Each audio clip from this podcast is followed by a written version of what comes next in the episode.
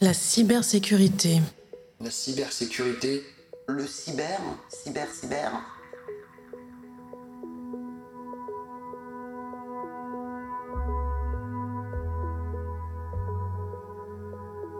La bique à l'empêtre l'herbe nouvelle ferma sa porte au loquet. Cybersécurité. Non sans dire à son biquet, gardez-vous sur votre vie d'ouvrir que l'on ne vous dit, pour mot du guet, foin du loup. De Comme elle disait ces mots, un loup de fortune passe. Il recueille ces mots et les garde en sa mémoire. Dès qu'il voit la bique partie, il contrefait son ton et demande qu'on ouvre en disant Foin du loup Le biquet, soupçonneux, par la fente, regarde. Montrez-moi patte blanche, ou je n'ouvrirai point. Le loup, fort surpris d'entendre ce langage, comme il était venu, s'en retourna chez soi. Deux sûretés valent mieux qu'une, et le trop en cela ne fut jamais perdu.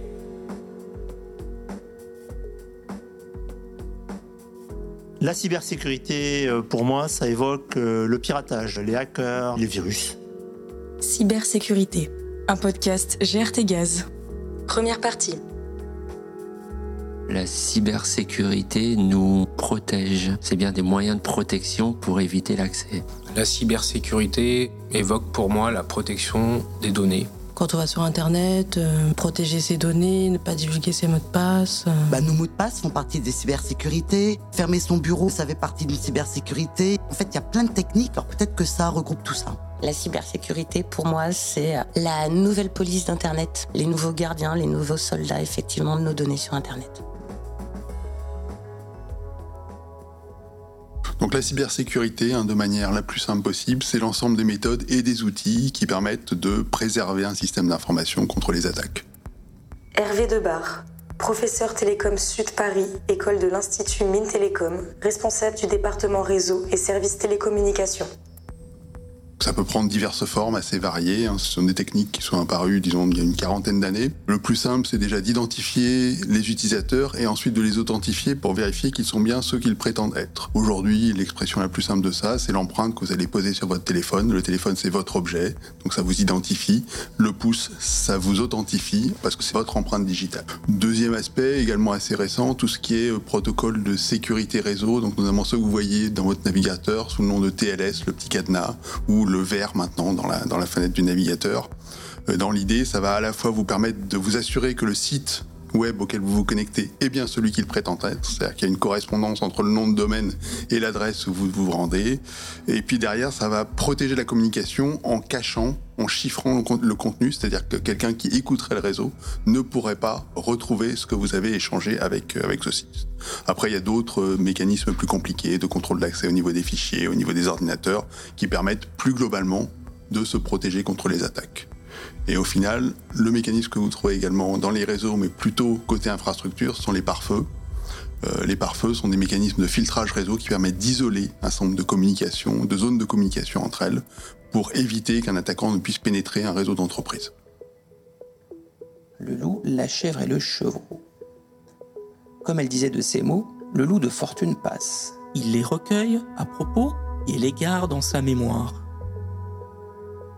La cybersécurité en entreprise, principalement, c'est pour se couvrir d'un risque cyber. Qu'est-ce qu'un risque cyber? Ce sont toutes les attaques qui peuvent intervenir sur le système d'information, voire même au-delà d'ailleurs, en cas où le système d'information est un moyen d'atteindre un des actifs de l'entreprise en vue de perturber ou détruire cet, cet actif. Thierry Robin, responsable sécurité des systèmes d'information de GRT Gaz. Par exemple, les aciéries allemandes, plutôt que d'envoyer des équipes sur place avec des mitraillettes pour dégommer des personnes dans, un- dans une installation, ils ont, à l'aide d'une attaque cyber, euh, bloqué un four, un milliard de frais pour l'entreprise en question, ça laisse des traces. Voilà, l'attaque cyber, c'est ça, c'est passer par du SI pour détruire des actifs d'entreprise. Et donc, aujourd'hui, c'est quelque chose qui est devenu de plus en plus courant et il est important pour une entreprise de se protéger. Une entreprise dont l'ensemble du fonctionnement dépend des moyens informatiques, et c'est aujourd'hui de plus en plus le cas de toutes les entreprises, il faut être lucide, est une entreprise potentiellement vulnérable. Thierry Trouvé, directeur général de GRT Gaz. Une entreprise, sans être pour autant une citadelle continuellement assiégée, il ne faut pas être naïf, il faut travailler pour se prémunir des attaques, des agressions, et elles sont nombreuses sur le net et, et au-delà, qui pourraient remettre totalement en question le fonctionnement d'entreprise, puisqu'aujourd'hui toutes les entreprises dépendent de leur système d'information. Le loup, la chèvre et le chevreau. Dès qu'il la voit partie, il contrefait son ton et d'une voix papelarde, il demande qu'on ouvre en disant Foin du loup. Et croyant entrer tout d'un coup, le biquet soupçonneux par la fente regarde. Aujourd'hui, euh, sur les cyberattaques, il y en a de toute façon, indépendamment de ce que vous fassiez. Vous vous connectez à Internet, vous subissez des cyberattaques en permanence. Vous avez une adresse mail, vous subissez des cyberattaques en permanence. Même Stuxnet a réussi à attaquer des systèmes qui n'étaient pas connectés à Internet.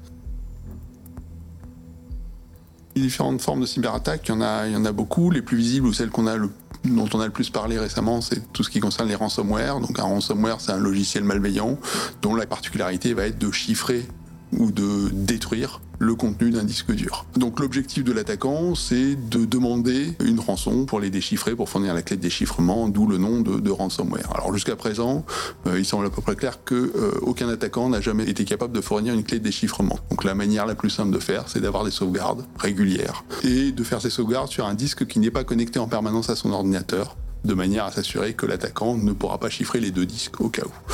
Ça, c'est vraiment la forme la plus actuelle d'attaque. ce qu'on voit généralement aussi, c'est le vol euh, de comptes informatiques, notamment de comptes de messagerie. On peut avoir également euh, ce qu'on appelle des réseaux de botnet, donc simplement des infrastructures qui vont être montées par des attaquants en utilisant des ressources euh, qu'ils contrôlent mais qu'ils ne payent pas. Aujourd'hui, on a des, attaquants qui arrivent à contrôler des réseaux de plusieurs millions de machines. Et donc, ils arrivent à construire des, infrastructures assez complexes et assez résilientes. Ce qu'on voit également, des attaques par déni de service, ce sont des attaques par lesquelles euh, l'attaquant va essayer de saturer euh, soit un service, soit une partie du réseau, de manière à ce que celui-ci soit indisponible. Et donc, dans l'idée, ça se traduit par une perte de chiffre d'affaires, une perte de fonctionnement de l'infrastructure. Et donc, euh, ces choses-là sont également tout à fait problématiques. Comment se protéger d'une cyberattaque La meilleure façon, c'est, je dirais, c'est de se mettre dans la peau d'un attaquant. C'est de se dire, bah, finalement, qu'est-ce que je pourrais faire pour faire mal à GRT Gaz? Et on imagine des choses. Et on se dit, ben voilà, pour y arriver, comment faut faire? Alors, faut tel niveau de compétence, faut tant de temps, faut tant de trucs comme ça. Et ça permet de nous donner un peu notre vulnérabilité par rapport à ces risques. Autrement dit, c'est vraiment l'approche risque qui est importante, mais une nouvelle façon de voir les choses. On ne se met pas sous l'angle je me protège, on se met sous l'angle je veux attaquer. Et ça fait voir les choses de façon très différente.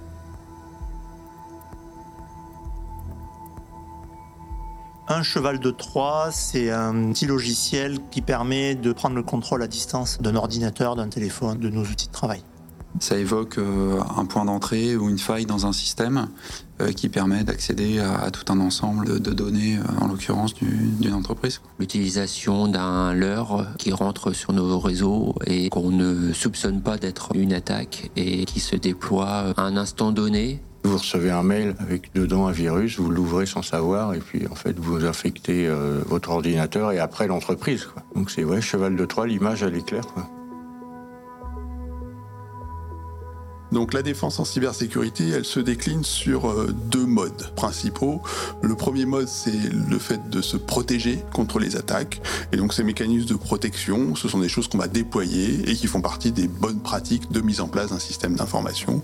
Typiquement aujourd'hui, on a un système d'information qui est connecté à Internet. On va mettre un pare-feu devant pour filtrer les échanges entre l'Internet et le réseau euh, privé et s'assurer que le trafic qui rentre dans notre réseau privé y respecte certaines règles. On va également mettre en place des mécanismes d'identification-authentification pour s'assurer que les utilisateurs qui se connectent au système d'information sont les bons, ils ont l'autorisation euh, de faire ces choses-là. Ça, c'est des choses que tout le monde voit. Je dirais que c'est la partie visible, euh, la protection. On va pouvoir également mettre en place aujourd'hui des mécanismes de détection. C'est-à-dire que si on fait que de la protection, on peut être amené à avoir des règles trop restrictives, ou en tout cas qui vont bloquer des usages légitimes. il est assez difficile de bloquer ces usages. Par conséquent, plutôt que d'interdire tout, on va laisser faire certaines choses et on va mettre en place des mécanismes de détection qui vont permettre de détecter des attaques qui seraient en cours d'activité. Et en détectant ces attaques, on va se permettre de les bloquer, donc de réduire temporairement seulement les usages du système d'information, le temps de traiter l'attaque, et puis après on reviendra à la normale. Deuxièmement, on va regarder globalement les risques auxquels sont exposées euh, l'entreprise, on va requalifier le niveau de criticité de ces risques et on va prendre une décision sur la manière dont on va traiter le risque, soit on va en place des mécanismes de protection, donc des règles de politique qui vont faire en sorte que le risque ne puisse pas se produire, ou en tout cas on a fait de son mieux pour que pour qu'il puisse pas se produire. On va avoir des mécanismes où on va accepter le risque, c'est on va dire ok, je ne me protège pas, je sais que ce risque existe. Si l'attaque se produit, je traiterai au moment où elle se produit, et donc on va mettre en place des mécanismes de détection. Et il y a une troisième manière de faire qui est d'assurer le risque, donc de transférer le risque à un tiers en disant bah, si ce risque se produit, je chercherai des compensations à l'extérieur. La cybersécurité. Merci aussi à Sandrine, Philippe, Nicolas, Jubida, Stéphane, Sylvain, Caroline, Nicolas et François. Cybersécurité, un podcast GRT Gaz. À suivre.